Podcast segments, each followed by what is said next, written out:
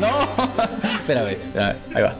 Bienvenidos a Anime en Pánico, el único podcast de Latinoamérica que trata de hablar de anime y que a veces lo consigue. ¡Eso!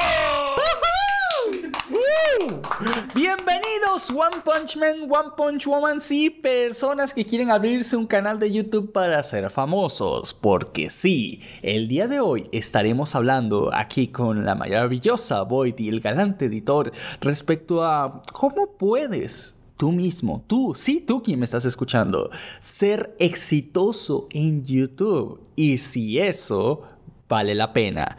Y todo esto dirigido por una personita muy especial, un invitado de honor que tenemos en el, el día de hoy, y es Panic Flash. ¡Bienvenido, Panic! ¡Bienvenido, Hola. Tus videos me encantan. Hola, mucho gusto. Me alegra, me alegra estar aquí, este, y que no se note la, la esquizofrenia.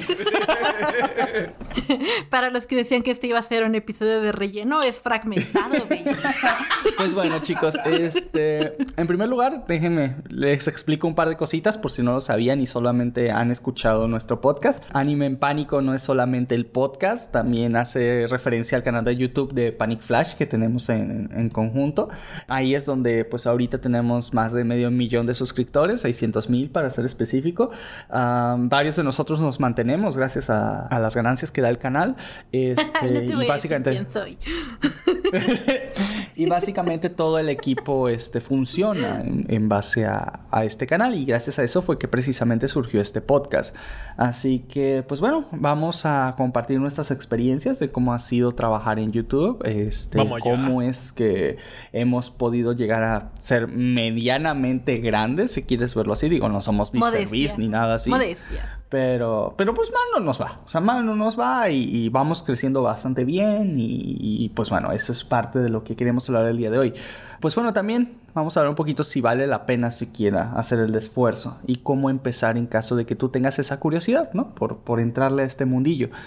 Así que, ¿están listos, chicos? ¡Sí, capitán! ¡Estamos listos! ¡No los escucho! ¡Sí, capitán! ¡Estamos listos! Entonces, como no sé si, si eres hombre o mujer, te voy a llamar Jaimite. ¿eh? Bienvenidos al podcast de cómo cerrar un canal de YouTube. no, no, no. Por favor, no funas. Por favor, no funas.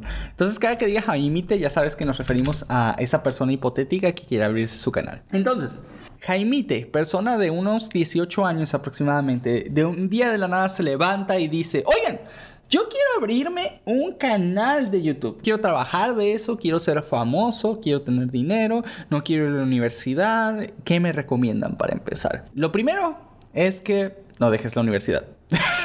Eso yo creo que sería como la, la cosa más importante que te podemos recomendar. No dejes nunca ningún Sonaste mamá latina. No, es que es la verdad. Es que es la verdad, totalmente. Sigue sonando mamá este, latina, pero tienes razón. No. No, no dejes ningún otro plan que tengas principalmente por un sueño. Hay muchas cosas que pueden verse prometedoras a, futuro, que pueden verse como que pueden tener un gran éxito o que te entusiasman mucho por hacer, pero tú mismo tienes que ser consciente de cuál, cuál es tu situación en ese momento. Y hay veces en que por mucho que te guste algo, simplemente no es viable para tu vida en ese momento y que a veces es mejor que te esperes y tal vez en el futuro salga mucho mejor. Mira, yo te voy a platicar hoy sobre las herramientas, estadísticas y estrategias para empezar y crecer en YouTube, ¿vale? a menos desde nuestro punto de vista. Pero antes quisiera hacer un pequeño apartado hablando contigo respecto a si vale la pena hacerlo. Mucha gente quiere entrar a este mundo de YouTube precisamente por, por hacerse grande, por la fama, por, por conocer gente famosa, este, por, el dinero. Por, el dinero, ajá. Y todo el pollo frito. Oye, me diste ganas de pollo frito. Ay, el pollo frito es lo este, máximo. Y eso que no soy una chica de verdad, ¿eh? ¡Ah! espero que nadie haya entendido esa referencia. Espero, que nadie haya entendido esa referencia. La gente no lo sabe, pero la primera vez que vi el PF de Panic Flash fue como pollo frito. Es en serio. Es en serio. Lo siento, lo siento. Bueno, sí te da como un flow. ¿En nuestro logo de Panic Flash? Sí. Sí, eh, sí da como que los colores, da como el flow de cierta compañía de pollo frito que se originó en Kentucky. Perdón, es que yo dice eso. Ah, ya no sabía. Fíjate que apenas voy razonando eso. Te- Y bueno, para centrarme en el punto que estábamos discutiendo, tú conoces, no sé, tal vez a un Mr. Beast, a un Hola Soy Germán, a un Misa Sinfonía, a un Ibai, Panic Flash. a un Panic Flash, pero por cada caso de éxito que seguramente conoces, hay otras fácil mil personas o más que se quedaron en el camino. Canales que simplemente ningún video despegó. Canales que nunca pasaron de los 10.000 o 50.000 suscriptores. Porque yo he conocido canales que tienen menos de 2.000 suscriptores y tienen unos videos que te quedas perplejo de lo bien hechos, editados y guionizados que están. Y la calidad de video que tienen. Y aún así no pasan a veces de los 2.000 suscriptores. Entonces esta gente lo hace sí por diversión y por pasión. Pero no vamos a olvidar que todo esfuerzo es también por parte de una remuneración. O sea, no haces las cosas siempre de a gratis. Por más que quieras hacerlo por, por, por tu pasión y por todo, pues también es tiempo y esfuerzo y mucho que estás dedicando como para no tener nada a cambio de manera monetaria. Y es que obviamente, pues entre más, digamos, recursos puedas generar, más dinero puedas hacer de tus videos, pues mejores videos incluso puedes hacer. ¿Por qué? Porque si no, lo, no te vas a gastar todo el dinero que agarras de YouTube, pues lo vas a reinvertir en una cámara, en un mejor micrófono, en un mejor, ya sabes, un mejor setup, todo este tipo de cosas y todo eso cuesta dinero. Y a menos que lo pongas de tu bolsillo, pues lo preferible es que lo generes a través de YouTube. Pero lo que voy es, mereces una retribución por todo este trabajo, pero el problema es que eso lo decide la audiencia, no lo decides tú. Y a veces a la audiencia no le gusta lo que mucha gente tiene para ofrecer, aunque sean cosas súper, mega, hiper geniales, ¿va? En muchos casos es un golpe de suerte y en otros tiene que ver con estrategias para crecer, o sea, cosas como métodos ya establecidos, como, como lo haces en la escuela, que existe el método científico y hay ciertas cosas que están comprobadas y que pueden funcionar. Bueno, en YouTube también hay ese tipo de, de situaciones que discutiremos más adelante.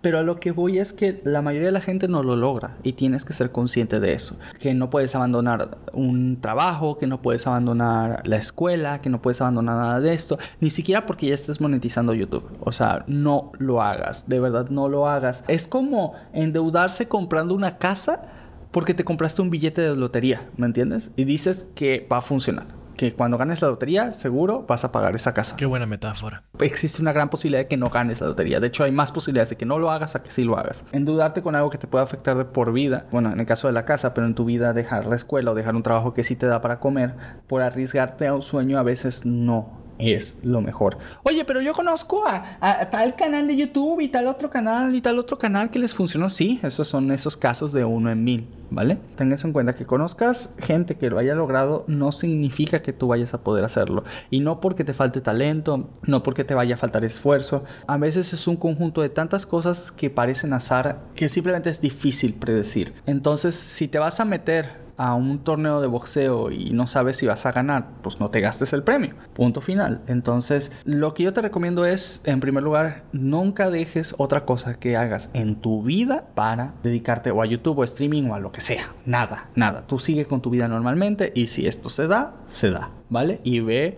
con calma. Porque otra cosa es que YouTube es una carrera de constancia y de esfuerzo muy larga.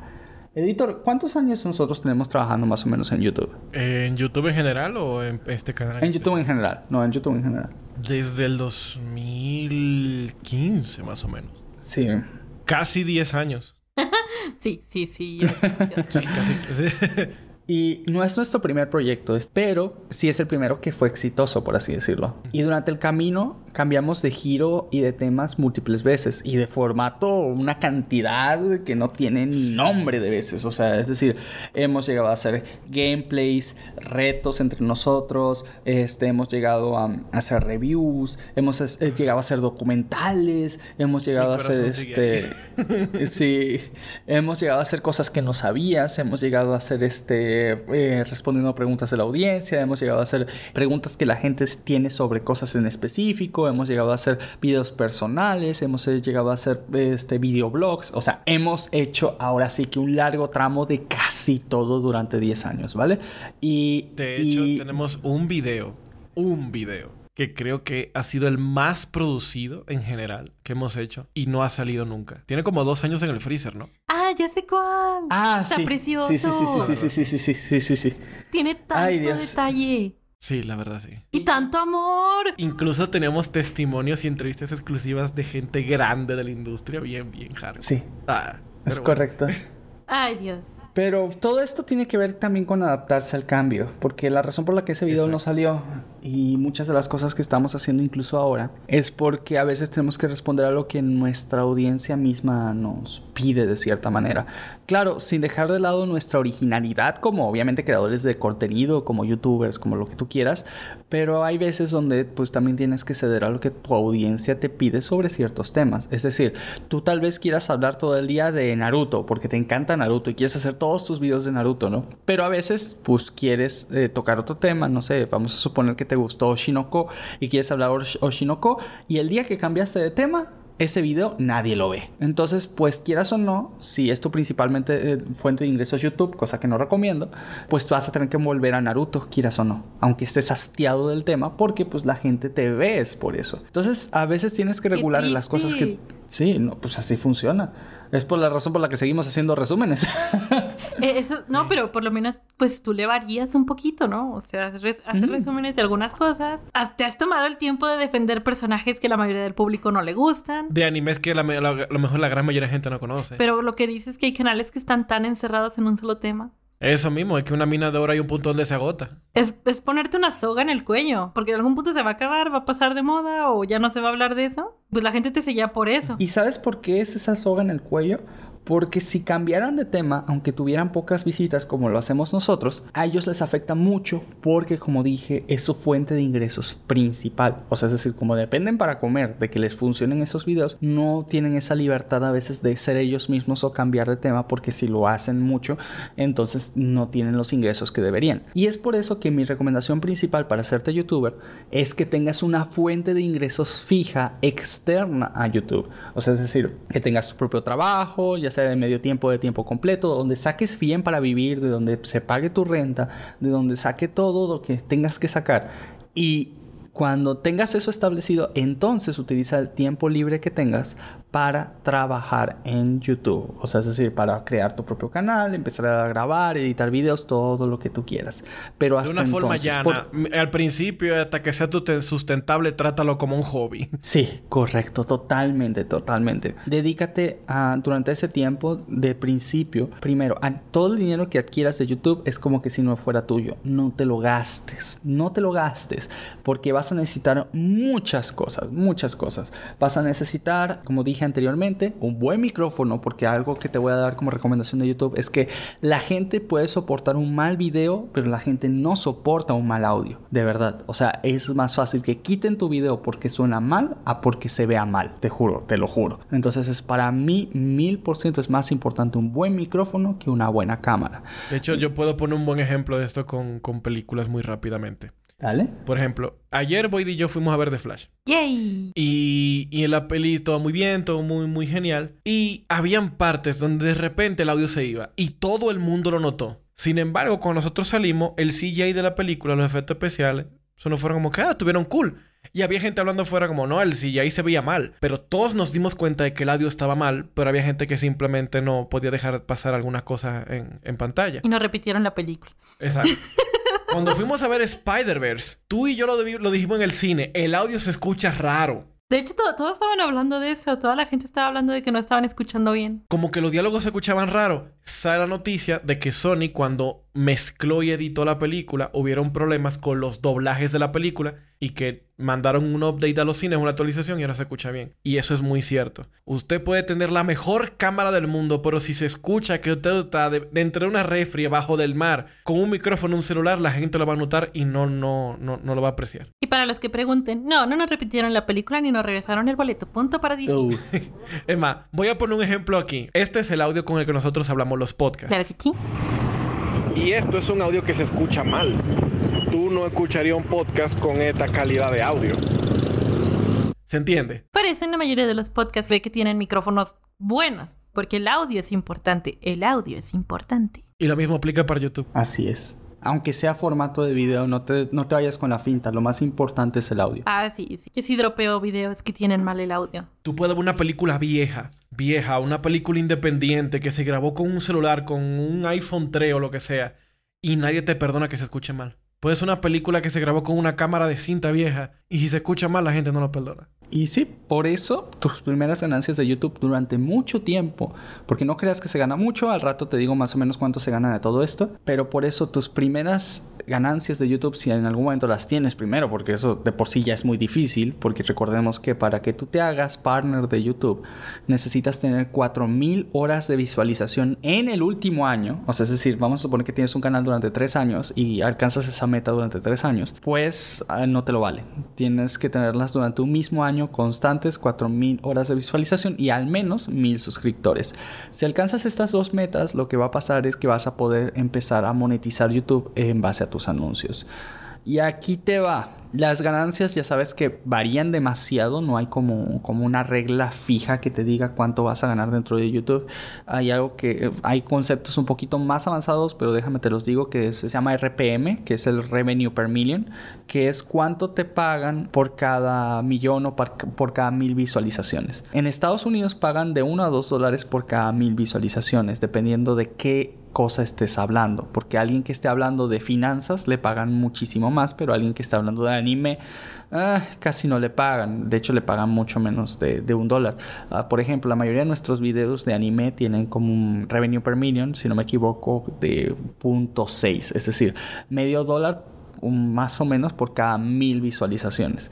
Entonces, eh, parece mucho porque pues obviamente tenemos videos, no sé, de, de 10 mil visualizaciones, ¿no? O de 400 mil o hasta millones de visualizaciones tenemos algunos videos. Pero no es tanto al final del día. Créeme que no es tanto al final del día y ahí te voy a explicar después por qué. Pero para un canal pequeño, si quiera alcanzar unas 10 mil visualizaciones es un logro muy grande. Pero pues 10 mil visualizaciones sería el equivalente en un caso promedio a cuánto sería como a 50 dólares. De hecho, cuidado, ¿eh? Porque es mucho menos. Es una salida al no, cine. pues es, y es mucho menos. Es una pizza un fin de semana. Es mucho menos, ¿eh? Estoy pensándolo, estoy pensándolo. Y no, no es cierto, te estoy mintiendo. Panic, estoy decepcionado de ti. Tú nos habías dicho que en estos podcasts no nos ibas a mentir. Nunca aclaramos eso. Ah, eh, perdón, perdón, no, me equivoqué, me equivoqué, me equivoqué en la, la cifra. Este, de- sumé un cero de más, de hecho, porque pues si son ah, punto .5 dólares por 10, son 5 dólares. Perdón, 10 mil visualizaciones son 5 dólares. Ahora sí,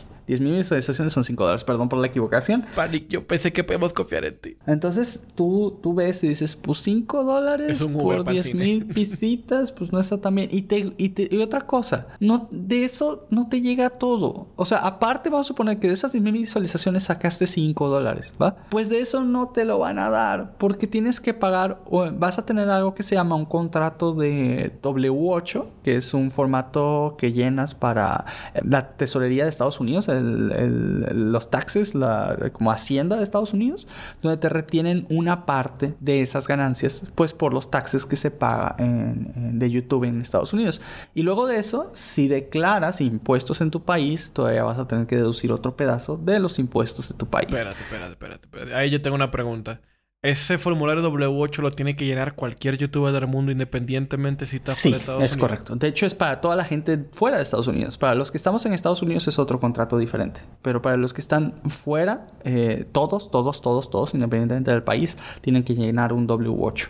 Y es eh, cuando lo llenas, te vas a tener una retención de, de tus ingresos. Entonces, de esos 5 dólares no te llegan los 5, te llegan como 4 o 3 y medio. O sea que el amigo mío que quiere lavar dinero con YouTube no lo puede hacer. ah, no, ni ¿Qué amigos tienes? Sí, exacto, en primer Es un lugar, ¿no? conocido más que nada. Un conocido. un conocido realmente. ¿Y por qué no me has pasado su número?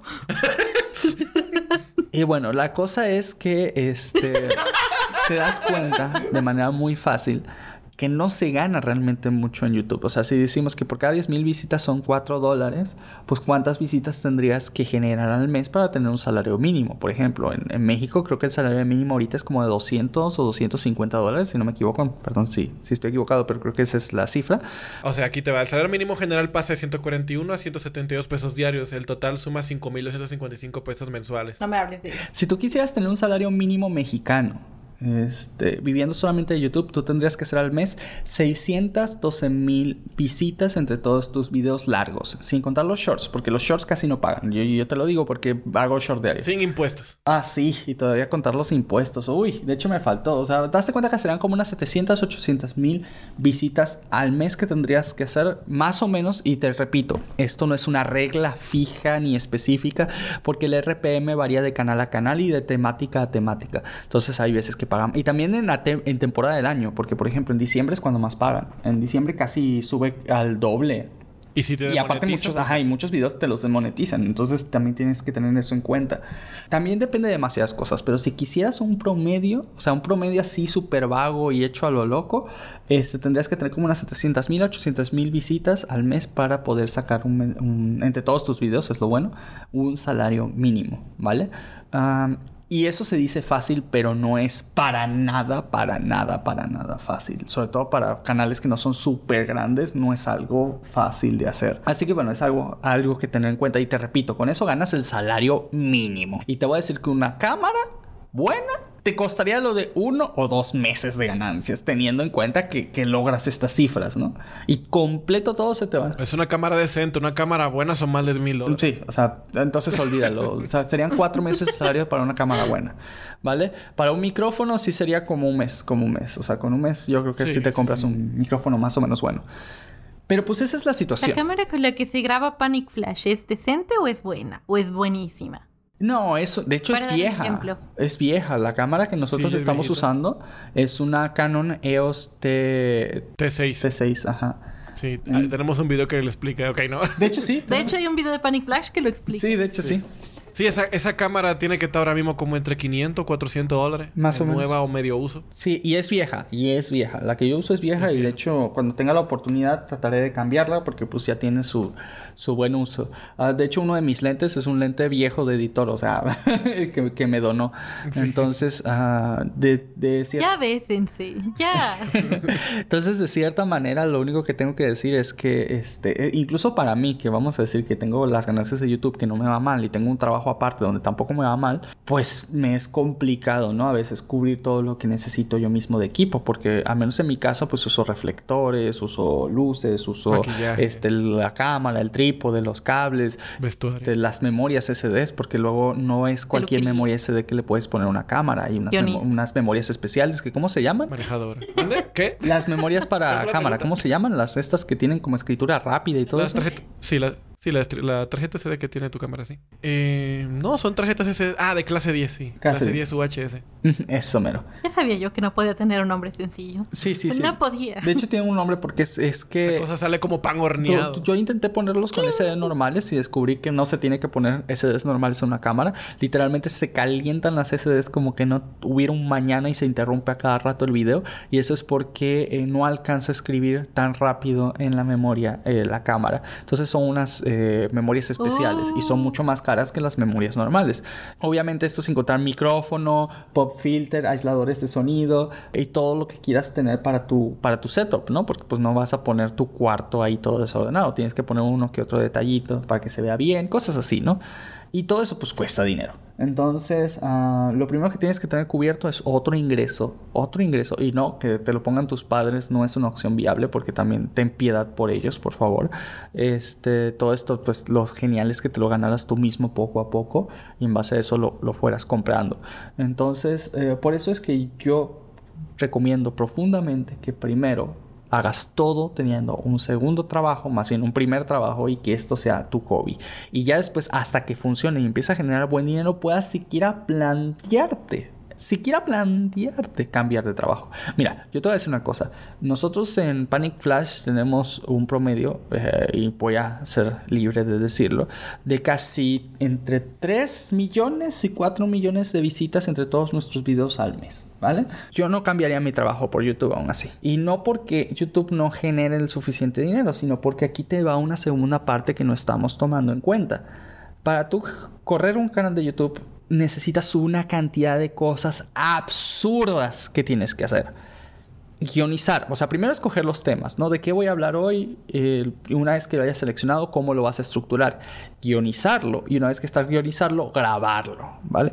Después de que ya lo tengas grabado, viene la parte de la edición y la edición no es solo recortar las partes donde te equivocaste y ya, la edición es también buscar el material de apoyo, que si hablaste de una escena de anime, pues tienes que verte pedazos de ese anime hasta encontrar el, el pedacito específico del que hablabas, ¿no? O sea, tienes que encontrar el capítulo y el segundo y el minuto exacto nada más para cortar esa parte. Luego que no tenga que durar mucho porque si no te cae copyright. Y si no, poner una imagen. Que la música que, pongas, pues que no tenga copyright, pero que más o menos tenga que ver con la temática. Porque no puedes usar una música todo el tiempo para todo. O sea, bueno, claro que se puede, ¿no? Pero no sería lo ideal.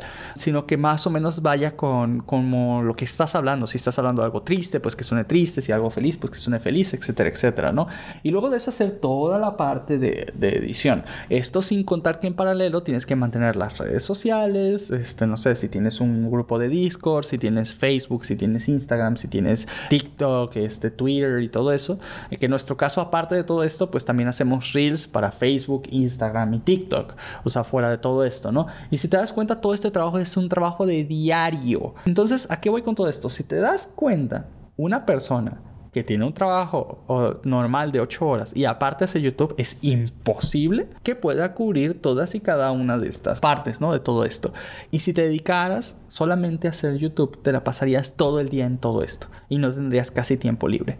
Y lo peor es que estarías haciéndolo obligado porque si no lo haces no comes.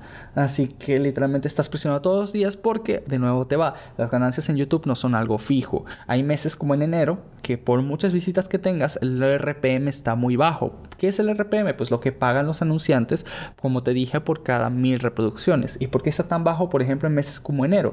Porque ya pasó Navidad, ya la gente se gastó su dinero, ya no hay mucho que comprar y los anunciantes casi no quieren publicitar las cosas en enero, haciendo que para que se quieran publicitar los pocos que, quieran hacerlo, YouTube baje sus precios. Y cuando YouTube baja sus precios, pues también a ti te pagan mucho menos. Con todo esto en mente, quiero que tengas conciencia de que las ganancias de YouTube nunca son algo fijo ni recurrente. Un mes no ganas lo mismo que el otro. Puedes ganar bastante similar, pero nunca ganas lo mismo un mes que el siguiente mes. Entonces estás obligado ahí a estar diario, todos los días, todo el día, haciendo eh, guiones, grabaciones, ah, no sé, edición, ah, comunidad y también también consumiendo el material del cual vas a hablar. Porque, por ejemplo, si eres un youtuber de la cultura japonesa, pues tienes que leer un montón de noticias, no sé, de Japón, tienes que leer un montón de libros, tienes que leer, o sea, tienes que aparte tomar eso porque es parte de tu trabajo, quieras o no, porque sin eso no hay video. Entonces son muchas cosas eh, vinculadas y hacerlo solo es casi tendiendo a lo imposible. Y te lo digo yo porque lo intenté hacer solo por alguna, en alguna ocasión y, simplemente no se puede. O sea, o sea, puedes tal vez mantener las dos cosas al mismo tiempo, tu trabajo y YouTube, pero terminas donde no le hablas a nadie, terminas completamente aislado, no tienes ni otro hobby, no puedes hacer nada y tienes que dedicarte simplemente a esas dos cosas y aún así no te da el tiempo. O sea, siempre estás súper presionado. Y eso pues también pasa problemas de salud, cosa que le ha pasado a muchos youtubers, precisamente porque pues a veces tienen que mantener una renta o cosas y dependen de su canal, así que se tienen que sobreesforzar en sacar ideas, videos y eso como quieras, pues es un trabajo muy, muy, muy estresante. En un trabajo normal, pues tú sabes que tú vas y siempre vas a cobrar el mismo sueldo, casi pase lo que pasa, al menos que la empresa esté quebrando o hagan recorte de personal, pero sabes que mientras te sigas haciendo lo que estás haciendo vas a tener tu sueldo, pero en YouTube no funciona así, en YouTube siempre tienes que venir con una idea creativa, siempre tienes que andar con, pensando en qué vas a hacer de nuevo y eso quieras o no es un estrés porque pues se te acaban, tarde o temprano después de 10 años se te acaban las ideas. Y esto cuidado porque a nosotros nos tomó eh, más o menos yo creo que unos 6, 7 años poder empezar a crecer digamos bien por arriba de los 100 mil suscriptores, pero, pero pues, nos costó todo ese tiempo, imagínate. A una persona que no ha llegado a esa, a esa cantidad de tiempo y esa cantidad de experiencia, este, yo creo que simplemente que hables de cualquier tema tampoco funciona. Se te acaban las ideas, punto final. Se te acaban las ideas, vives todo el tiempo en estrés, así que ten eso en cuenta, de que tienes que ser original todos los días y si no lo haces no comes y eso pues es, es, mucho peso a veces encima de uno. Ahora, ¿cómo cubres toda esa falta de tiempo?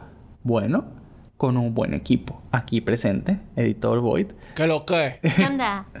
Todo es, toda esa falta de tiempo, de, no poder hacer guiones, de no poder editar, pues bueno, eh, para eso necesitas un equipo.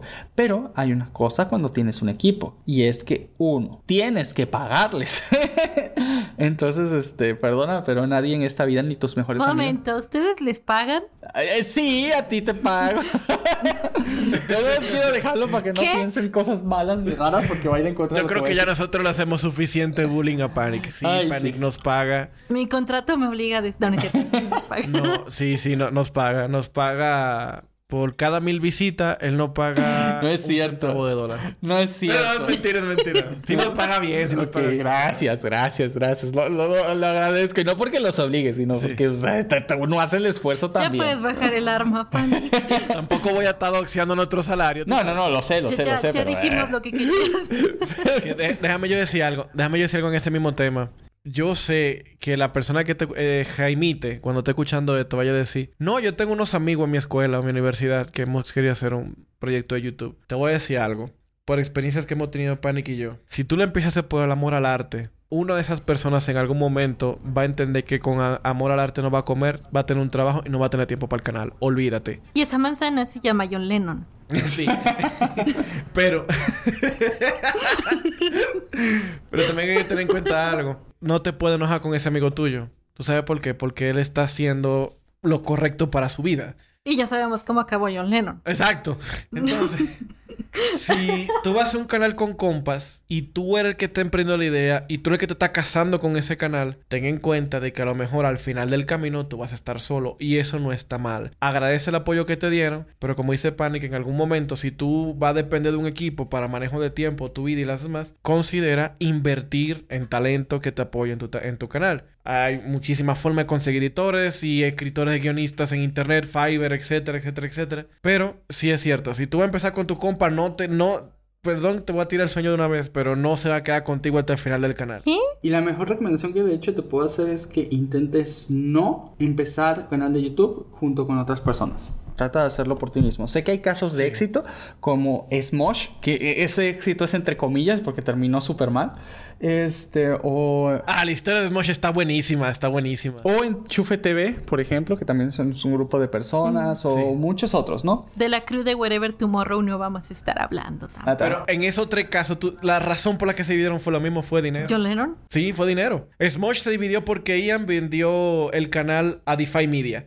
Y Anthony quería tener libertad creativa. Uno estaba pensando en su futuro en dinero y el otro estaba pensando en hacer lo que él quisiera en YouTube. Bueno, uno sigue con dinero y el otro está haciendo entrevistas a youtuber. ¡Perdón!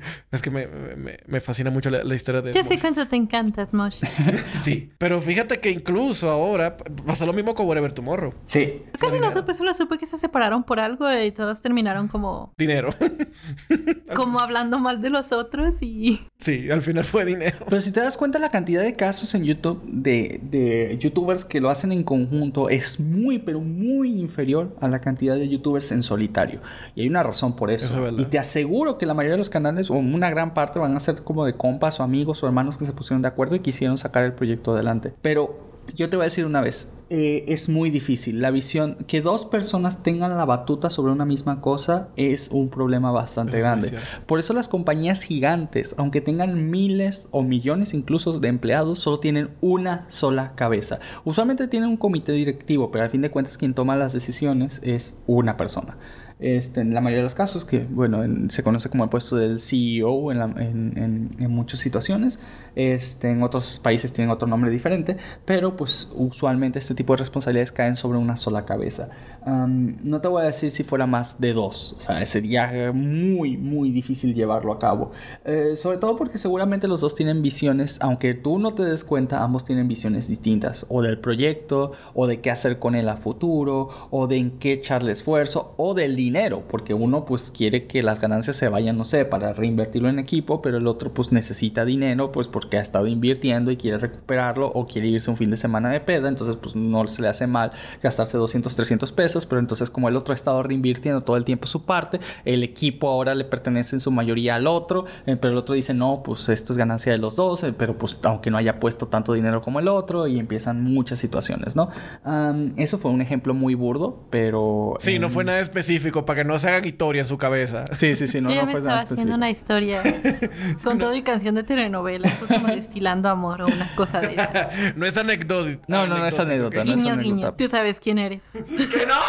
Pero sí he conocido casos así, o sea, sí he conocido casos un poquito parecido a lo que acabo de comentar. Por eso mismo te digo que no empieces con otra persona, este YouTube. Pero a fin de cuentas vas a necesitar a más personas para que trabajen en tu YouTube. Pero aquí está la cosa, donde tú puedas permanecer siendo eh, ciertamente la cabeza, porque a fin de cuentas tú eres el que pone rumbo a cómo quieres que sea tu canal a futuro. A menos personalmente con mi canal, al menos el propio, el que tenemos de Panic Flash, no significa que tenga que aplicar para todos.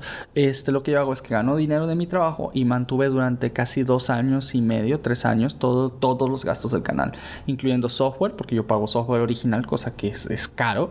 Este, pero eso es porque yo vivo en Estados Unidos y me dedico a un trabajo en donde tengo que sí o sí pagar software original por otras razones. Básicamente tú no puedes piratear. Yo sí, yo no puedo piratear. Este, no porque no tenga la capacidad de hacerlo, sino legalmente, por, por contrato, no debo hacerlo. Tienes el derecho, pero no, no, Sí. no la obligación. Entonces, ah, pues soy, bueno, ya creo que mucha gente lo sabe, soy ingeniero en software, entonces, pues si haces software, lo menos que una compañía quiere es que te relacionen con piratería de software. Entonces, el este, primer pirata es un ingeniero de software, ok, no. Sí, entonces no, no, no, no, no puedo hacer eso. Y por eso mismo, pues eso ya es una parte un poco cara. Fuera de eso, pues pago los salarios de los chicos, este, pagamos de vez en cuando publicidad, este, pagamos varias plataformas en donde guardamos los documentos que nos pasamos y los videos, porque pues obviamente no tenemos una memoria USB para pasarnos las cosas el uno al otro, tenemos que pasarlo a través de internet. Y como son archivos que a veces, mira, cada video, no sé, de, de- tenemos videos de una hora, ¿vale? Donde cada 10 minutos pesan 4 gigas. Entonces hemos tenido videos donde- que pesan 20 o 30 gigas. Y pues eso no lo podemos pasar en medios normales. Tenemos que pagar una cuenta de almacenamiento en la nube. Panic queriendo esconder la existencia de Fluffy, la paloma mensajera, para que no la intercepten. Y bueno, la cosa es que todo eso se paga, ¿no? Y yo lo pago, bueno, lo pagué durante mucho tiempo, la mayoría del tiempo de, de mi, de mi trabajo normal. ¿Y por qué hacía esto? Precisamente porque YouTube era mi hobby. Ahora ya está siendo sustentable, si quieres verlo así, se está pagando solo. Pero yo te estoy diciendo que empezó a ser sustentable después de que pagam- pasamos los 500 mil suscriptores y, y nuestras visitas se elevaban a más de 30 mil visitas promedio por video. Déjate de eso, hace como tres meses. Sí, o sea, no lleva tanto tiempo. O sea, no lleva tanto tiempo que el canal es sustentable. Entonces, este, sustentable me refiero a que por sí mismo es capaz de pagar los salarios, los softwares y todo, ¿no? Entonces, sin contar la ganancia para mí. Porque de hecho, la ganancia para mí propia a veces viene más de los directos que tal cual de, del canal de YouTube. Y hasta eso, siempre que me va bien en los directos, trato de compartirlo también con los chicos. O sea, porque yo sé que muchas veces si ellos tuvieran un trabajo un poquito mejor podrían ganar más. Entonces también me gusta repartirles ese extra que a veces yo puedo ganar por un directo. Si me fue muy muy bien, pues también les paso un, un- poquito a Eso ellos. fue muy bonito. Sí. Este, ¿Por qué? Porque pues yo sé que en, en mejores situaciones, y si yo fuera Logan Paul o, o Mr. Beast, pues les pagaría mucho más, pero pues no, no, es la, no es la capacidad, ¿no? Pero si en algún momento puedo, pues obviamente lo hago. Y bueno, la cosa es que fuera de todas esas situaciones, pues necesitas ese equipo y ese equipo te va a cobrar si quieres que hagan su trabajo bien. Tú no aceptes nada de a gratis.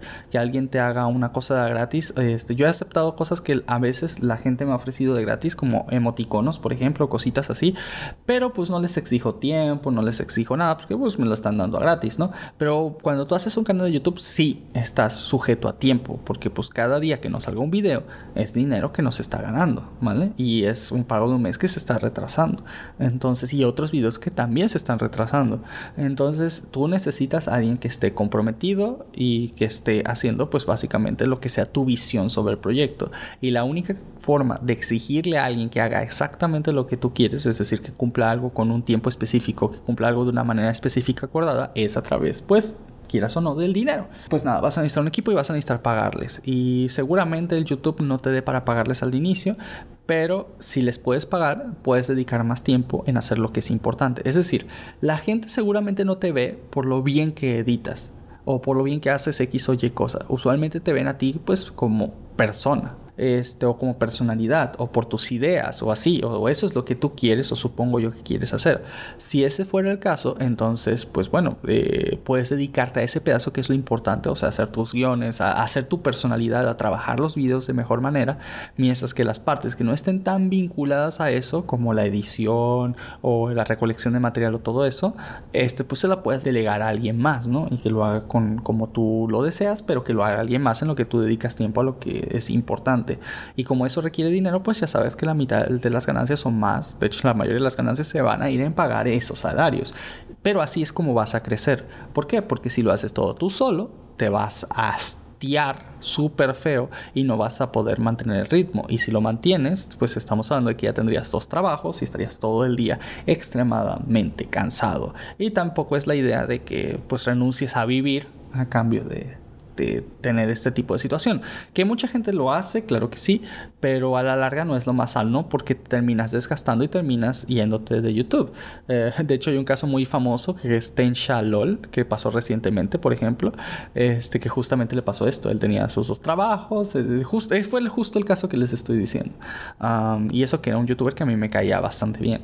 Y bueno, él tuvo que retirarse, era un creador de contenido de guías de League of Legends, eh, pero se tuvo que retirar por esto mismo. Tenía sus dos trabajos, pero pues dedicaba la mayor parte a YouTube y pues todo lo que tenía que pagar de editores y de gente a veces le superaba y las ganancias no eran tantas ni eh, como para poder eh, decir que tenía buenas ganancias, ¿no? Y aparte de eso, pues obviamente toda la pesadez de estar intentando y ser creativo a cada rato, cambiando cosas y, bueno, es mucha presión. Entonces, ah, no es el único, solo es un caso reciente del que me acabo de, acordar, pero bueno, es un ejemplo de lo que te quería decir. Y bueno, sobre todo esto, ahora sí, ahora sí, te quiero hacer saber si aún con todas estas cosas malas, que tampoco hemos hablado de lo que es estar bajo el ojo público de la gente, el que miles de ojos te estén viendo a cada rato, cada día, este, juzgando todo lo que haces, que si te despeinaste en un video, entonces te, dicen cosas feas, que si hablas de cosas otakus, como hay gente, por ejemplo, yo, ustedes saben que hablo de anime en mi canal, hay gente que me ha escrito un mensaje personal por redes simplemente para decirme, oye, tú no la pones, ¿no? Este, o este, o ah, qué pendejo, qué cosas así. Es como, obviamente la mayoría de mensajes afortunadamente son de ánimos de, felicitaciones o que les gusta un video, pero pues por ahí hay dos que tres mensajes así que, que sí te quedas así como, oye, pues porque alguien se tomaría la molestia para venir y nada más hablarme cositas feas por, por un video, ¿no? O sea, si me equivoqué en un video, en un dato o algo así, pues dices, lo entiendo, ¿no? Y lo corregiré para la siguiente vez. Pero cuando es solo por insultarte, por insultarte, es como de, pero ¿por qué hacen esto? O sea, tú mismo te lo preguntas y dices, o sea, ¿qué, qué, qué ganan ellos? ¿Qué ganan tú? O sea, ellos ni se diviertan ni nada. Y tú tampoco, o sea, pierdes nada, simplemente es como, pues, nada, X, borrar el comentario o borrar el, mensaje.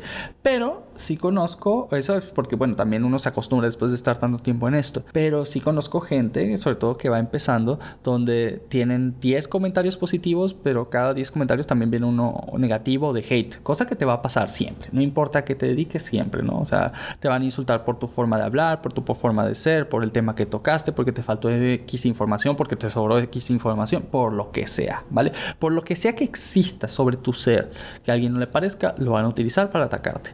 Y hay gente que simplemente no es muy buena soportando críticas de los demás. Mira, ahí tenemos al Shokas, ¿no? Tuvo el famoso caso de las multicuentas donde se dedicaba a insultar a sus propios haters, ¿no?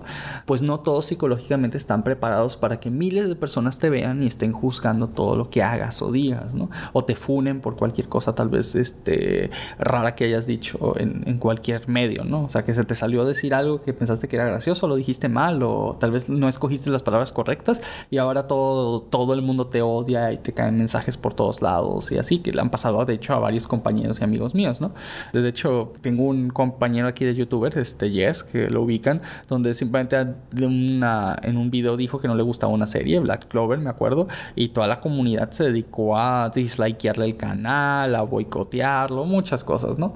Y a mí me sorprendió bastante porque pues tampoco es que haya dicho nada que fuera mentira, ni tampoco le tiró hate a la serie, solo le dijo genuinamente por qué razones no le gustaba y no creía que era una buena historia. Entonces, ahora imagínate que no puedes expresar a veces ni siquiera tu propia opinión, porque en caso de hacerlo, pues tienes este tipo de, problemas, ¿no? Y cuidado, porque digo de la manera light, pero luego hay casos más intensos donde quieren averiguar en dónde vives, o te van a buscar, o este, o te intentan hackear por todos los medios, entonces ya no puedes abrir ningún correo y estás con un pánico extremo de que cualquier correo, cualquier retweet que te hagan, pues sea un link malicioso, todo este tipo de cosas, ¿no? Me encantaría tener tanto tiempo libre. Déjate de eso, ¿tú sabes lo que yo pensé también con eso? Que en el caso de las youtubers chicas es peor. Sí. Porque uno está hablando aquí en casos generales, pero yo conozco muchos youtubers en general. Creo que todos los hacemos, pero yo le puedo asegurar que el 100% de las chicas han recibido acoso, pero no puedo decir lo mismo de los chicos. Eso es cierto. Sí, creo que la mayoría de las youtubers chicas han recibido acoso, pero creo que aprenden a lidiar con él y eso es feo. Eso es feo, que tengas que hacerlo por costumbre. Ahora sí, si con todas estas cosas malas, tu personita, tú, eh, ¿cómo se llama? Jaimite. Jaimite. Jaimite. Jaimite. Tú has decidido sí o sí que quieres ser youtuber, que quieres dedicarte a esto, que, que, que, vas a ir contra cielo, mal y tierra para dedicarte a esto, y, y, lo vas a hacer. Entonces aquí te van algunas recomendaciones que nosotros te damos para que te pueda ir bien. O sea, ya decidiste ser youtuber. Bueno, ahora sí. Lo primero que yo recomendaría para ti, que encuentres un nicho del cual quieras hablar. Y entre más específico sea, mejor. Es decir, no intentes hacer videoblogs de lo que sea, no intentes hacer este videos de lo que sea de manera random, no, trata de formar un público en base a un tema en específico. Que si vas a hablar de este, no sé, por así decirlo. Vamos a suponer que empiezas hablando de Marvel, pero no solo de Marvel, empiezas hablando de cómics de Marvel. Y no solo de los cómics de Marvel, sino cómics viejos de Marvel. Porque la gente que te ve un video seguramente verá tu siguiente video. Porque si ya le gustó uno, que es sobre un tema que le gusta, seguramente lo, casi 100% verá el siguiente y el siguiente y el siguiente, porque son más o menos del mismo tema. Entonces eh, se genera algo en YouTube que es muy importante, que se llaman cadenas de reproducción. Una cadena de reproducción es cuando una persona visitó un video tuyo y se pasó otro video tuyo. Y eso hace que YouTube recomiende más tu canal.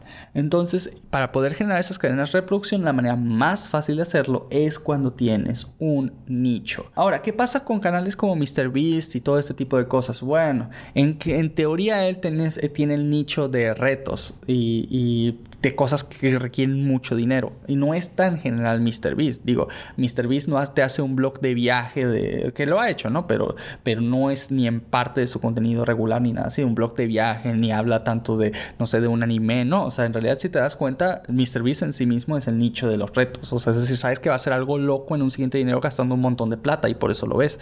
Entonces, este, pero todos los videos van sobre esa misma temática. Entonces, tus videos también tienen que ir sobre una temática en específico.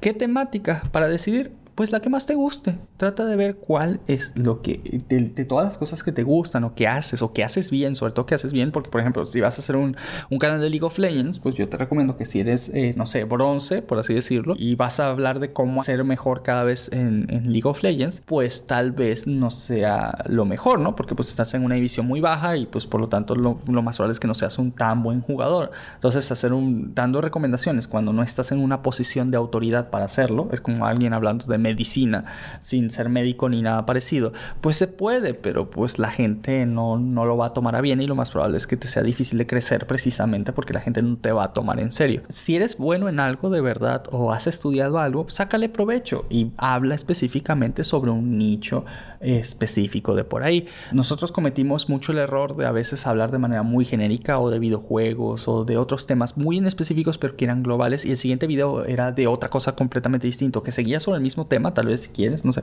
videojuegos o anime, pero eran muy generales. Entonces el mismo público que nos veía en un video no nos veía en el siguiente y eso para YouTube es una mala señal. Entonces, eh, esta es la recomendación, que busques primero un nicho muy específico para empezar y solo hagas videos sobre ese nicho. Ya cuando tienes un público fiel que ya no solo te está viendo por los videos de los temas que están haciendo, sino ya un poquito más por ti, entonces ya tienes la flexibilidad de cambiar un poquito de tema, este, ya que ellos te van a seguir. O sea, ellos te van a seguir porque les gustaste cómo, cómo hablaste o cómo editas o lo que sea. Entonces te van a seguir aunque cambies de tema, pero ya para esto habrás formado un público a raíz de uno de estos temas. Entonces, ¿qué sigue, no? ¿Cómo me inspiro yo para hacer videos? Agarro mi cómic y empiezo a decir lo que yo quiera. La recomendación aquí es que no. Hay maneras de crecer en YouTube, que aquí te va el secreto, que es, por ejemplo, ah, hay herramientas que te permiten saber qué preguntas están haciendo las personas o qué temas de búsqueda están haciendo las personas sobre ciertos nichos o sobre ciertos temas. Por ejemplo, tal vez alguien quiera saber este, cómo fueron los volúmenes de Spider-Man en los años 70, por decirte algo, ¿no?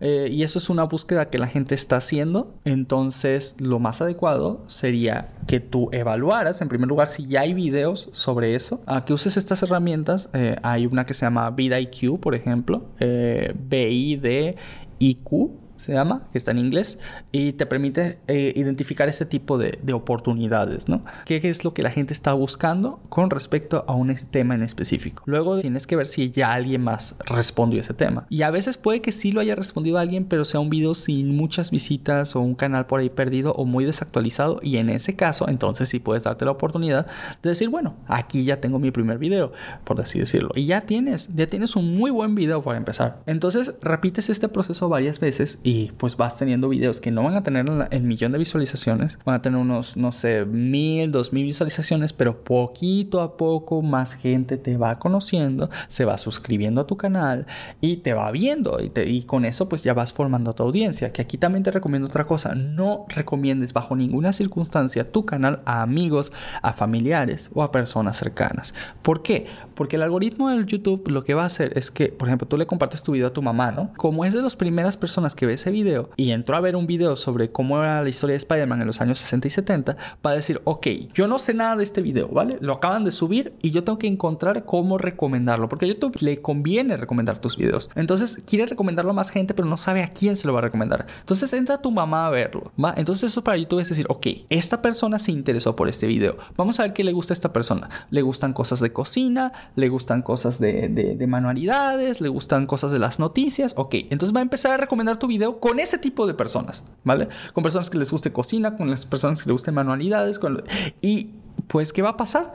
Pues que cuando les salga ese video a esas personas no le van a hacer clic, no le van a hacer nada, no lo van a pelar. Y entonces YouTube dice, ah, bueno, este video es malo. ¿Por qué? Porque las personas literalmente que se supone que son el público objetivo no lo, no lo quieren ver, ¿vale? Entonces, recomendarle tu canal a tus amigos y familiares es una pésima idea. Estás matando solo tu canal de YouTube. ¿Por qué? Porque pues YouTube va a pensar que esa gente con todos esos gustos combinados son los que quieren ver tu canal. Pero pues no va a ser el caso. Aquí chicos, ¿tienen ustedes alguna recomendación que quieran hacer? Ok, voy a dar una recomendación de mi parte para personas que están empezando sus canales de YouTube, pero a lo mejor no pueden contratar personas, solo tienen alguien que le ayude con los videos. Te voy a dar tres recomendaciones. Dos de ellos son qué tipos de programas conseguir y tercero, qué recursos van a necesitar en general. Los dos primeros es, debes aprender programas de manipulación de imágenes, puede ser Photoshop, puede ser Canva, puede ser el que tú quieras. Y otro para video puede ser Vegas, Premiere, lo que tú quieras. ¿Pero por qué? Porque vas a tener que editar tus videos o al menos tener nociones sobre edición de video y también vas a tener que editar muchas imágenes tanto imágenes que van a pasar en tus videos como las miniaturas de tus videos, post para redes sociales, etc. Esto lo puedes hacer en el editor de imágenes que tú prefieras. Pero ¿por qué te digo que tienes que conseguirlos y aprender de ellos? Porque si tú no tienes una cierta noción de estos temas sobre edición, sobre audio, sobre video, sobre imagen, el día que contrates a alguien, ¿cómo vas a poder darles indicaciones efectivas y productivas para que el producto que tú estás buscando eh, salga lo mejor posible? Correcto. Lo mismo va a pasar con aprender activamente a cómo grabar tus videos. Tus videos puedes que tú parezcas en cámara o no. Puedes que sea solamente narración. Puede que incluso sea todo hecho una inteligencia artificial, pero tienes que aprender a cómo son los videos y cómo se producen, para que tengas una noción técnica, productiva y de cierta forma también artística de cómo tú quieres hacer creativamente que tus videos sean tanto únicos como que sean productivos y que funcionen. Y tú me, puedes decir, bueno, ¿dónde aprendo todo esto? Voy a la escuela, si quieres, pero en YouTube está todo eso en conocimiento gratis. Hay inmensidad de canales que te dan esa información de gente súper profesional que te la va a dar gratis en tu idioma. y hablando de forma más clara que algunos profesores. Eh, sí, De hecho, hay contenido de más calidad en YouTube que muchísimas universidades que yo conozco de alta gama. Y estoy hablando muy en serio. Porque a la altura de hoy no, no conozco muchas universidades que tengan carreras en creación de contenido digital. Solo son como menciones de la rama de la carrera de comunicación o de publicidad. Pero si lo que tú quieres ser como por ejemplo, ¿cómo? Tú puedes buscar en YouTube, ¿cómo edito mis videos de YouTube? ¿Cómo grabo mis videos de YouTube? ¿Cómo me ilumino? ¿Cómo grabo mejor audio? Ese tipo de cosas, ¿ok? Pero hay muchísimas cosas técnicas porque este podcast se tomaría de tres horas si nos, si nos tardamos en eso. Pero mi recomendación sería esa para una persona que no puede contratar a alguien desde el principio. Y alguien que sí pueda, aún así te lo recomiendo para que tenga una mejor comunicación con su equipo y su, su resultado salga mejor. Software, manipulación de imágenes para miniaturas, y para imágenes redes sociales, edición de video para tus videos de YouTube, para tus videos de redes sociales, shorts, etc. Y cómo grabar los videos. Y también cómo producir los videos también, o sea, cómo escribir bien los guiones sería una buena recomendación. Puedes investigar, hay muchísima gente que te dice, según el tipo de videos que tú quieres hacer, cómo escribirlos. Entonces sería como la preproducción que viene siendo la planación de tu video, la producción que sería la grabación y la postproducción que sería la edición y la distribución y la publicidad. Si tú investigas esas tres cosas en YouTube en Internet, vas a encontrar muchísimos recursos, pero es bueno que lo sepas independientemente si vas a manejar un canal de YouTube, si tú vas a producir todo tu contenido o lo van a producir por ti. Es muy correcto todo lo que ha dicho Editor, muy, muy, muy correcto. Pero ahora, ¿cómo sabes que un video de YouTube funciona? Es decir, que se va a hacer viral o no se va a hacer viral o que mucha gente lo va a ver o no. Bueno, eh, aquí vamos a ponernos un poquito técnicos, así que voy a tratar de no abrumarte. Pero vamos a poner que son cuatro categorías las que toma YouTube en cuenta para saber si va a recomendar más tu video a nuevas personas.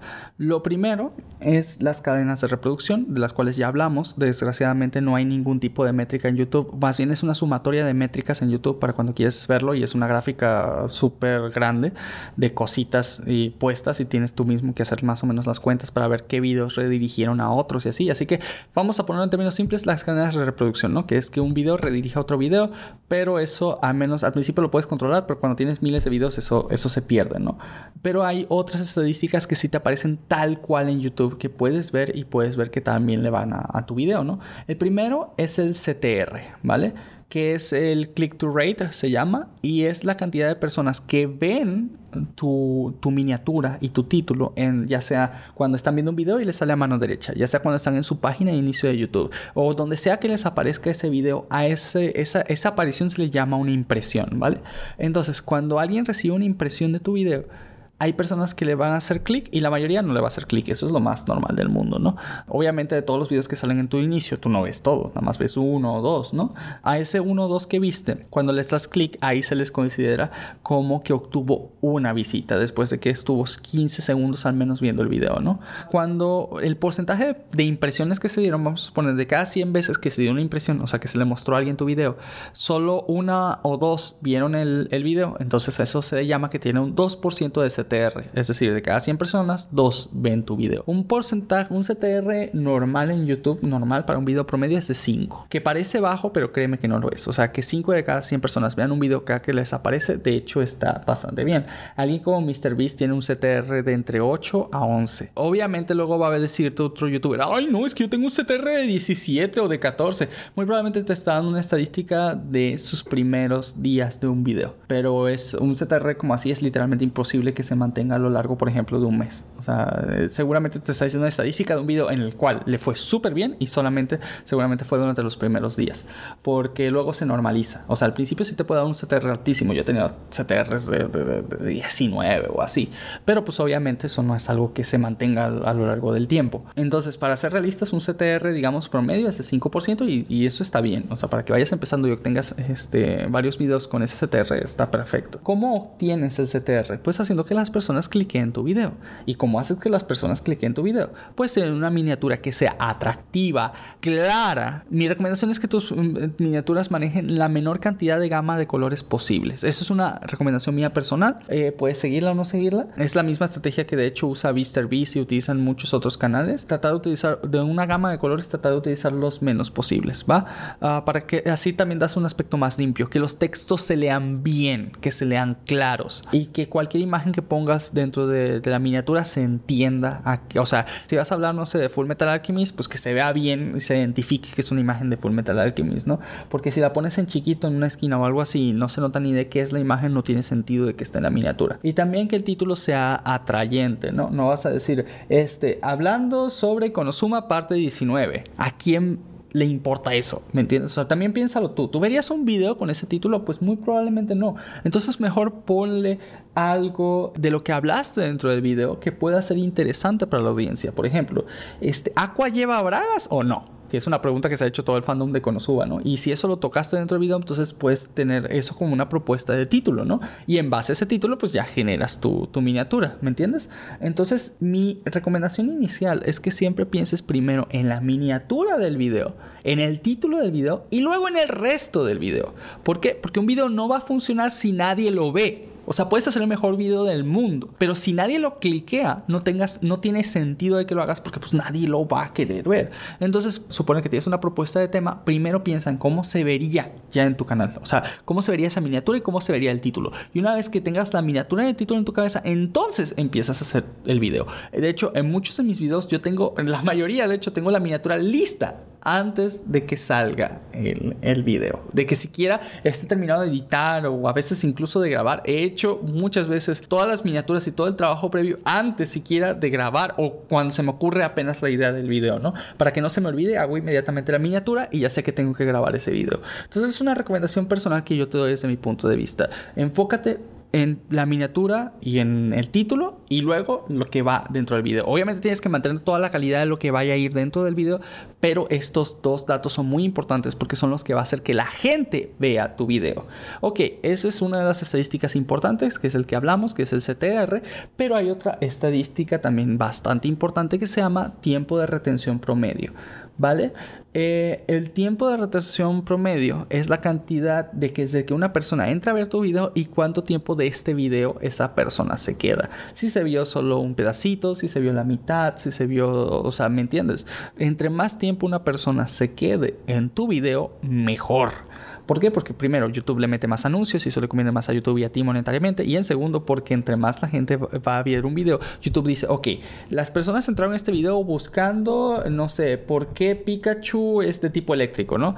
Si solo se quedan dos o tres segundos del video, YouTube asume que tu video no le interesa tal cual esa gente. ¿Por qué? Porque se salen demasiado rápido, no les interesa el resto del tema. Tal vez no tuviste la respuesta correcta, tal vez no les gustó algo que pusiste al inicio del video, tal vez la intro era demasiado larga y todo ese tipo de situaciones. Entonces, cualquier cosa que haga que una persona pueda dejar tu video en los primeros minutos, no tienes que hacerlo. A esto se les llama ganchos. La mayoría del inicio de los videos de YouTube tiene que ser algo rápido y conciso a lo que vas. Ejemplos, pues hay muchísimos, ¿no? O sea, gente que te dice, pues vamos a hablar de esto y empiezas. No des una introducción de este, hola, bienvenidos a mi canal, que ya saben que se trata de anime y este y como muchos de ustedes seguramente han visto una serie llamada Konosuba que se trata de esto y esto esto, pues sí, seguramente están viendo tu video porque ven anime y porque ven Konosuba, no tienes por qué recalcarle a tu audiencia cosas que ya saben. Entonces se empiezan a desesperar y sientes que estás perdiendo el tiempo y quieres y quieres quitar el video. O sea, y quieres, te sientes que quieres quitar el video. Por eso lo ideal es que tengas un gancho bueno para el video. Es decir, que empieces directamente con lo que la gente quiere oír, con lo que la gente le interesa de tu video, ¿no?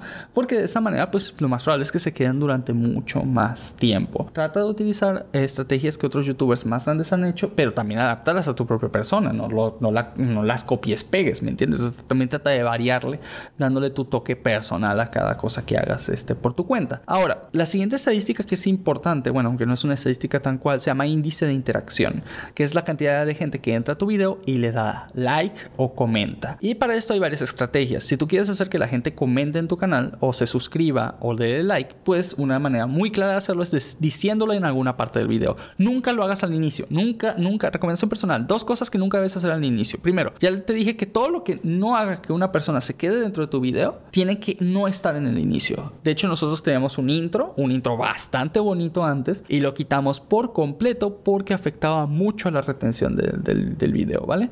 Tampoco pidas que den like o se suscriban, porque nadie se va a suscribir a un canal que acaba de conocer. O sea, ni siquiera has hablado del tema y ya quieres que se suscriban. No hagas eso. Mejor diles que se suscriban cuando ya les diste lo que vinieron a buscar, cuando ya están satisfechos contigo o con el tema. O sea, cuando ya sientes que cubriste la mayoría o cuando estás en un pedazo muy interesante, que tú digas, aquí la gente va a querer saber qué es lo que sigue, pues ahí les dices, oye, pero antes de eso, acuérdate de suscribirte, no juegues. Y entonces, ¿por qué? Porque ya están interesados, ya están contigo, ya están en tu misma onda, ¿vale? Ahí los invitas a que se suscriban o les haces una pregunta o dime si a ti también crees que este Aqua usa bragas, ¿no? Y coméntamelo aquí en los comentarios, ¿no? Entonces, eso a ti te ayuda mucho porque pues entre más personas comenten, YouTube dicen, ah, pues la gente se interactúa con este video, les gusta, ¿no? Entonces, toma todo esto, suscripciones, likes, este, comentarios y todo eso te funciona. También puedes poner tú mismo comentarios en tu canal que inviten a otros a comentar, porque pues eso te beneficia también bastante. Primero, sabes la opinión de tu audiencia de un tema que tal vez a ti mismo te interese y segundo, pues haces que YouTube reconozca que la gente sí quiere participar en tu video, cosa que hace que indirectamente lo promocione más. Ahora, con todas estas cosas, pues ya tienes un montón de estrategias y puedes ver que yo las aplico en casi todos los videos de mi canal, personalmente, excepto los que son muy personales. En eso sí no, no lo hago, pero porque lo mismo, ¿no? Son videos muy personales. Pero fuera de eso, eso es como, como la, las estrategias que yo te recomendaría, sobre todo si vas empezando en un canal de YouTube. Y hay otra quiero darte y quiero ser muy claro con esta. No seas streamer. Así tal cual. Mira, el streamer da mucho dinero, pero nunca, em, más bien, más bien, no empieces jamás siendo streamer. ¿Por qué? Piénsalo tú mismo. Porque alguien me vería. Tú enciendes stream en Twitch y vas a tener de una a cinco personas viéndote a lo mucho porque Twitch no promociona canales pequeños. O sea, no hay manera de que alguien en Twitch pueda dar contigo a menos que tú lo promociones en tu Facebook personal, que lo promociones en tu Twitter personal o algo así y van a llegar pues nada más tus amigos y ya se acabó, pero no vas a crecer como streamer. Para tú ser streamer actualmente tienes que primero ser creador de contenido o famoso a través de otro medio. Tienes que ser, no sé, o un dibujante famoso o una persona que haya adquirido fama de alguna otra manera, ¿vale? ¿Por qué? Porque alguien que ya adquirió fama y tiene una, una, base de seguidores grandes de otra manera, o sea, porque es youtuber, porque es TikToker, porque es ilustrador en Instagram, porque por lo que sea, una persona que ya tiene una base de seguidores grande, cuando hace un, un Twitch o cuando hace un YouTube Live o lo que tú quieras, la gente va a verlo porque ya lo conoce y, es, y al entrar mucha gente, entonces YouTube o Twitch dicen, ah, bueno, hay mucha gente que quiere ver sobre este tema, entonces lo voy a promocionar, haciendo que ese canal se haga todavía más grande. Es por eso que en Twitch los grandes se hacen más grandes y los pequeños nunca avanzan. Y siempre va a ser así por cómo funciona este sistema de recomendación. Entonces, si tú quieres empezar siendo streamer, te voy a decir que no va a funcionar, ¿vale? A menos que hagas creación de contenido, que por ejemplo puede ser que de tus directos hagas las mejores partes, las juntes y hagas videos y esos videos se hagan popular, no sé, en Facebook o en otras plataformas o en YouTube incluso. Eso puede llegar, eso sí puede llegar a funcionar, ¿vale? Que es un tipo de estrategia, de hecho, específicamente para esto, ¿no? Para los streamers. Clips para shorts, para reels, uh, para TikToks o empiezas a hacer videos largos como compilación. Eso funciona. Eso sí puede funcionar como estilo de formato, ¿vale? Pero siendo streamer por ser streamer, o sea, por, por, por querer streamear y pasarte seis horas jugando, no funciona para crecer, ¿vale? Y te aseguro que te toma mucho más tiempo estar streameando 6 horas que hacer un buen video en esa misma cantidad de tiempo. Y la verdad, para mí el stream es contenido fácil. O sea, es decir, obviamente yo también hago streams, así que no voy a decirte que es lo más fácil del mundo. Al fin de cuentas, tienes que mantener a la gente entretenida durante 6 horas y eso cuesta. Claro que cuesta, pero no cuesta lo mismo que un video que tienes que pensar, editar, grabar, guionizar, hacer miniatura. ¿Me entiendes? O sea, no, no es, no es, no es la misma cantidad de esfuerzo proporcional, o sea que solo estar jugando y entreteniendo, realmente es, es, perdón, pero es mucho más fácil hacerlo. Por eso mucha gente quiere hacer streamer, precisamente porque es mucho menos esfuerzo.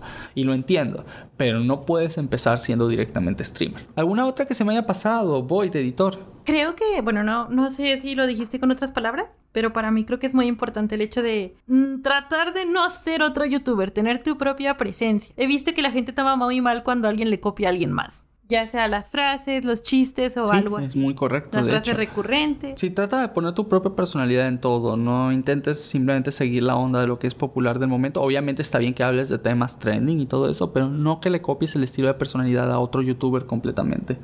¿Por qué? Porque la gente se va a dar cuenta y te van a odiar por hacerlo. Entonces, en vez de ser algo que te va a servir, seguramente te va a jugar en contra a la larga. En teoría eso es como que lo, yo- lo que yo he visto que ha- han funado gente por eso. Y luego tienen que salir a disculparse y esas cosas. Ahí está bien feo. Y que también tú no vas tú no vas haciendo un trabajo diario por años tratando de otra persona. Eso es la cosa más insufrible del mundo. Lo, lo que lo hace un poquito llevadero es que tú, en cierta forma, tengas tu voz o tu personalidad de por medio. Y que lo disfrutes, porque ¿qué sentido tendría que la gente quiera ser youtuber si no lo vas a disfrutar en primer lugar? Pues sí, comprar, copiar la personalidad de alguien más podría parecer divertido, pero pues a la larga no, no, o sea, estás fingiendo demasiado, ¿no? No creo que sea cómodo para ti mismo y para tu salud mental, que es otro tema que podríamos hablar otro día, de la sal- salud mental y YouTube, porque es todo un rollo ahí. Pero bueno, yo creo que estas recomendaciones que te di y estas advertencias que te hemos dado eh, te sirvan a ti para evaluar si realmente quieres participar en todo esto.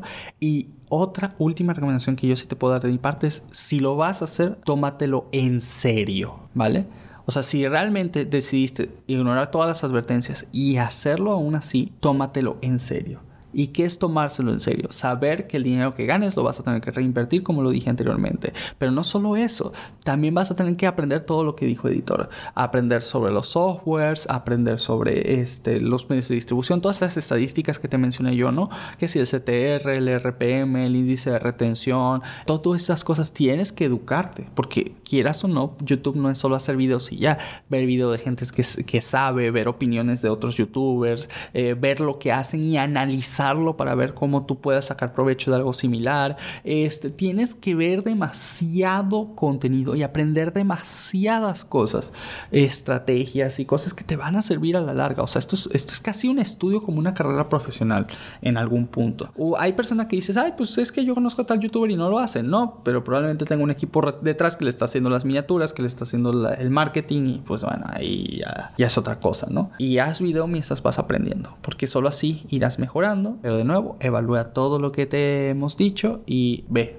si es el camino recomendable para ti. Oigan chicos, ¿se han dado cuenta de lo radical que cambio mi voz cuando estoy hablando de cosas serias y cuando hablo de temas de anime y lo demás? Sí. Lo de fragmentado del inicio se hizo canon. es un evento canónico. Se nota cuando, cuando el anime no es un tema serio, ¿eh, Panic? Ay, Dios. Es que mira, eh, usualmente ustedes no me Ay, conocen. Dios, por dos. Ay, Dios. Ustedes no me conocen como, como la parte profesional de, de, de, mí, por así decirlo, porque ustedes están acostumbrados a verme en YouTube, en el podcast, donde siempre estoy relax y bonito, pero pues recuérdense que yo soy un profesionista. Entonces, pues no siempre manejo las cosas con esa misma tonalidad de voz ni hablo de la misma manera, ¿no? Porque por, como todos depende de, del escenario de lo que hables. Y ahorita justamente, si quieres saber cómo yo sueno normalmente cuando estoy hablando, fue esa voz que acabo de tener durante toda la explicación de YouTube. Ese es, ese es lo más parecido sí. a mi voz en el día a día. Entonces, de hecho creo que es de las pocas veces que he hablado así tal cual en cualquier medio, o sea, ya sea en YouTube o en Spotify o en lo que sea. Creo que creo que no había hablado de esa manera en otro video o algo.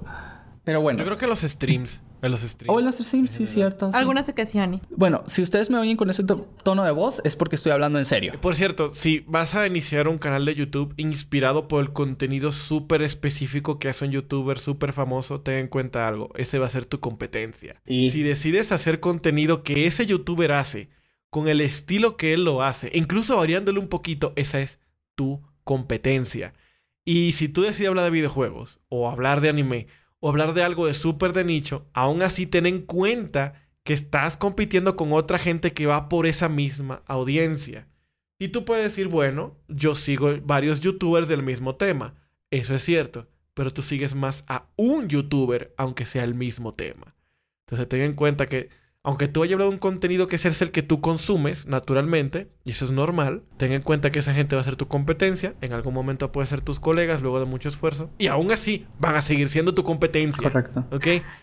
Así que, con eso dicho, te voy a dar varias recomendaciones rápidas. Primero, no les robes ideas. Si otro youtuber agarró y fue un video súper hitazo y no les robes ni el mismo estilo de video ni el mismo tema de video. Porque primero, tú vas a estar compitiendo con ya un video que ya se hizo famoso, no te va a ir tan bien. Y segundo, si la gente se da cuenta, te van a funar. Aparte de eso, lo tocamos un poquito por arriba hace rato, pero voy a tratar de ser un poquito específico con eso. No le copies el estilo a otro youtuber, pero para abundar más lo que dijo Boyd, no solamente en eso de los chistes, sino en el estilo visual del video. Porque hay gente que dice, me encanta cómo ese youtuber edita, me encanta cómo suena su voz, me encanta lo que él tiene de fondo y se lo copian de cabo a rabo. Y eso se ve... Eso no se hace. Eso no se hace, se ve muy poco profesional y poco original. También hay algo que de corazón te voy a pedir que no hagas porque es algo que a mí en lo personal, en, en mis entrañas, en mi psiquitrilla, me molesta. No hagas spam en otras comunidades de youtubers. Por favor, por favor. No seas esa persona, por favor. No, no vayas a pedir sub for sub. Como tú te suscribes y yo me suscribo a tu canal. No empieces a tratar de hacer flameando. No seas tóxico en la comunidad de YouTube. No empieces que tu primer video sea. Voy a hablar de por qué los videos de Panic Flash son basura. Tal vez tu opinión sea, sea cierta está totalmente incorrecta, pero tal vez sea tu opinión. pero no hagas ese tipo de. no hagas ese tipo de videos solamente porque tú digas, ah, luego va a venir la comunidad de, de, Panic Flash a tirarme hate, van a ver mis videos y van a saber que soy mejor. No les voy a decir quién soy. No voy a. ¿Quién voy? Siempre defiendo a Panic Flash Editor. Ay, qué linda. No, pero pues hay personas. Soy Ruby en el en Oshinoko. ¿Cómo te atreves a insultar a Panic? No, pero muy en serio, muy en serio. Y eso es muy cierto. Siempre vamos a defender al precioso Panic Flash a capa y espada. Ay, gracias. De verdad, no, que tu contenido sea un contenido que crea una comunidad sana, no una comunidad tóxica. ¿Por qué? Porque si tú te pones a agarrarte de enemigos a todos los youtubers, nadie te va a apoyar. Y si te sigues portando mal, va a venir un Dallas Review de algún lado y te va a snipear de lejos y se te acabó tu carrera en YouTube. No inventes, si yo fuera youtuber, mi, mi miedo más grande sería amanecer funada por Dallas Review. Ese sería mi miedo más grande. Que Dallas tenga material para hacerme un video. sería como, no, pues a quien mate. Yo te voy a decir una cosa, dependiendo del tipo de videos que tú hagas, va a ser tu comunidad. Si haces videos relajados, Sí. tranquilos y chistoretes, vas a tener a gente relajada, tranquila y chistoreta contigo. Si haces videos intelectuales, pensativos y reflexivos, vas a tener contigo seguramente en tu comunidad y vas a conocer a gente reflexiva, pensativa, analítica. Si haces videos de hate, súper pesados y todo, este, de funas, adivina que tendrás esa gente en tu casa. Y serán los primeros que te ataquen como cuervos que criaste para que te sacaran los ojos. Entonces, Así este, puedes soportarlo tal vez si eres Dallas porque te vale madres la vida y todo lo que pasa alrededor de ti. Pero pues si eres una persona normal y corriente con mediana salud mental, eh, es muy difícil aguantar a tanta gente siendo pesada o, o queriendo funarte por cualquier cosa o odiándote por todo, ¿no? Eh, yo creo que una persona normal no, no, no estaría a gusto con eso. Entonces, trata de evitar ese tipo de contenido si te es posible. Y también otra recomendación personal es evita los canales automatizados. No hagas un canal por este eh, de estos que se ponen súper famosos por IAS o todo eso. Porque si bien si se puede, te ahorras el hablar a cámara. Pero ¿por qué no lo recomiendo? Porque a fin de cuentas yo creo que una persona cuando lo que busca, y no lo digo por, por ti persona, sino lo digo por tu audiencia que quieres tener. Porque es muy difícil que, que este tipo de situaciones generen una audiencia consistente. Si ese es algo como Neurosama o un streamer o cosas así, pero porque es una novedad, ¿me entiendes? Porque tiene su propia, digamos por así decirlo, personalidad, ¿va? Aunque sea algo automatizado. Pero mucha gente se agarra la misma voz de robot, lo que, en- lo que hace 10 años o 12 años era Loquendo, que todo el mundo era Loquendo y no podías diferenciar un Me canal. sentí vieja. No podías, no podías diferenciar un canal de otro canal. Así de simple. Diablos. No sabías, o sea, no sabías quién era quién, tú, tú solo lo reconocías por la voz, ¿no? Lo que dijera te valía madres, entonces no había identidad propia del canal. Entonces, dime tú, ¿cómo quieres hacerte famoso? ¿Cómo quieres crecer si nadie siquiera ubica tu imagen, tu voz, tu personalidad? Porque siempre están escuchando una voz de robot de fondo. Entonces, ¿para qué hacer canales automatizados, sinceramente? O sea, ¿quieres dedicarte a, a YouTube en serio? ¿O solo quieres ganarte unos centavitos? Porque te aseguro que con un canal automatizado, por mucho que digan por ahí, no vas a hacer más que unos centavitos de dinero, te lo juro. Por lo mismo que la gente es difícil que se case con tu canal. No es imposible, pero es extremadísimamente difícil. Entonces, trata de no ut- utilizar esa vía. Esa es mi recomendación personal. Yo tengo una última recomendación de mi parte, que yo creo que es de lo que hemos hablado sería el único tipo de contenido que yo te diría que de plano no hagas más allá de la ilegalidad, ¿ok? No hagas un canal de reacciones. No lo hagas. Te voy a decir dos razones por qué. Bueno, tres. Primero, ya el mercado está muy saturado. Segundo, no es monetizable. No importa lo que te digan, que tú pauses el video cada tres segundos. No es monetizable. Y tercero, estás a nada de que tu canal lo tiren. Porque si en cualquier momento le da la gana de cualquier cosa que tú reacciones, la gente le dé strike, a los tres, bye. Entonces no vale la pena que tú inviertas tanto tiempo haciendo reacciones, dando tu opinión, etc. Si tú vas a hacer reacciones a ese tipo de cosas, ya mejor vete por la rama de los videos ensayos. Pero si tú vas a hacer reacciones, así como tú viendo la cámara, viste el video decía, y dijiste al final, muy cool, suscríbete. Ya, eh, eh, eh, tu canal no tiene ningún futuro, la verdad. A nosotros, a nosotros nos pasó. Una vez reaccionamos a un videojuego Sí. muy importante que salió en alguna ocasión porque genuinamente nos gustaba, no era porque fuéramos un canal de video reacciones ni nada. Y editor lo está diciendo con la voz de la experiencia. Y nos metieron un strike. Así de la nada. Y teníamos el video en mirror, lo teníamos pausado a cada rato y haciendo comentarios chistorros, este, porque nos gustaba. O sea, era un juego que Vamos a entrar en chisme, vamos a entrar en el chisme, vamos a entrar en el chisme bien. Yo creo que podemos. No, no, Podemos no. entrar en el chisme. Esa no me la sé. Honestamente, esa- No, ok, no, diga- no digas el juego, no digas el juego. Pero podemos decir la compañía. Ok, va. Aquí va. ¡A huevo! ¡Chismecito! Esto fue en otro canal en el que Panic y yo estábamos trabajando y nosotros estábamos reaccionando a un evento en vivo de lanzamiento de un juego y de varias cosas que hizo Nintendo. ¡Uy, papá! Pero ¿qué pasa? Nosotros duramos como media hora hablando y analizando y dando punto crítico y etcétera. Sale el video. Strike.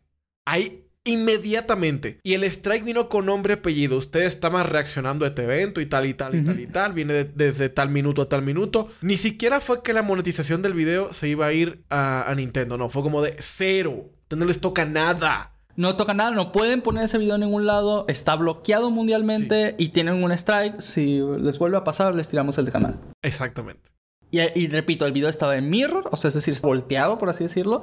Este, estaba Todos los súper trucos por haber para evitarlo lo Súper chiquito en pantalla para que casi, o sea, se viera que estábamos viendo, pero que no se notara del todo. Hicimos todo lo que pudimos. Y no, no, no se pudo. Sí. Es- obviamente Nintendo es muy conocido por hacer este tipo de cosas, más que casi cualquier otra compañía, pero cualquier otra compañía te aseguro que varios años después, como le ha pasado a compañeros míos youtubers, ¿no? Que tiene un video de hace dos años, la compañía recién lo descubrió y strikes. Y lo peor que te puede pasar es que esa compañía encuentre tres videos tuyos y los tres les strike simultáneamente, porque te tiran el canal por videos de hace años que tú pensabas que estaban bien. Entonces... Y es que piénsalo. Tú puedes decir, bueno, el dinero que le iba a sacar ese video al año ya se lo saqué. En vez de hacer reacciones de Nintendo, voy a hacer reacciones de tal cosa o de tal cosa y de tal cosa.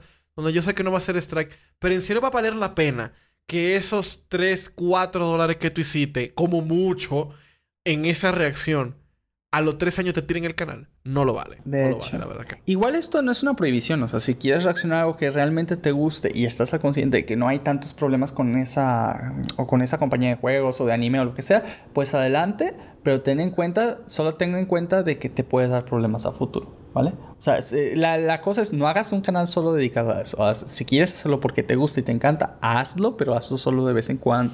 Y con conciencia de que tú sabes lo que te puede pasar. No, qué estrés. Sí, está, está complicado. De hecho, YouTube y el copyright también es otro tema bastante grande que podríamos tomar un pedazo solo para eso. Porque todo el mundo dice, no, pues yo hago fair use, pero es que realmente eh, el- eh, No lo eh, es. no lo es. Ajá, exacto. De hecho, todos los canales no, no, no usan como tal fair use porque no se han leído las leyes de Estados Unidos. Que de hecho, eso podemos hablar en otro video porque es un tema también bastante, bastante interesante cómo funciona todo lo del copyright y por qué tanta Sí. gente se queja de eso. Pero bueno, yo Tenemos creo que, que volver a tocar Sí. ese tema un día. Necesito que, que, que me ilustren a mí, que soy una ovejita ignorante. Pues pasará en su momento y será muy interesante, pero por ahora yo solo quiero decir una cosa. Chicos, ¿hablamos o no hablamos de anime?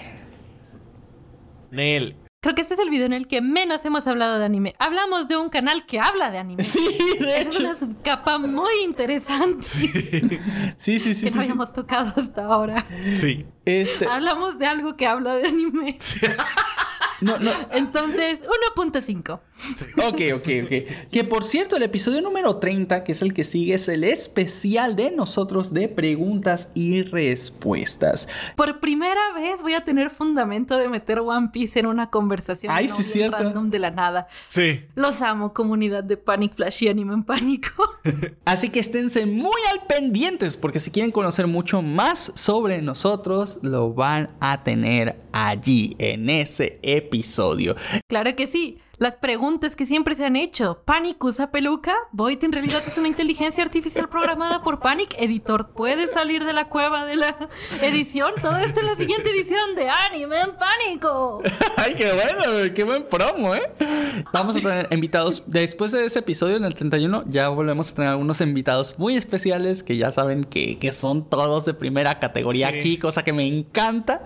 Y ya luego de eso, pues ya les estaré comentando. Chicos, gracias por acompañarnos el día de hoy en este podcast. Este, gracias por aguantar al Panic serio después de mucho tiempo. Por fin conocen cómo, cómo hablo normalmente.